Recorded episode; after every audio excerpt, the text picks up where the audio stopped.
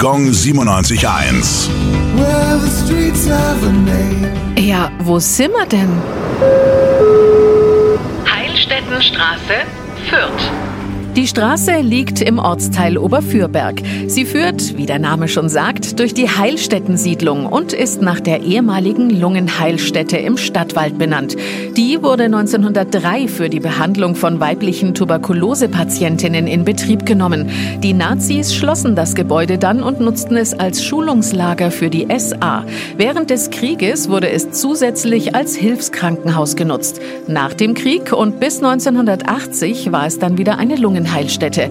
2002 sind in dem Gebäude 24 private Wohnungen und Lofts entstanden. Gong 97.1 well,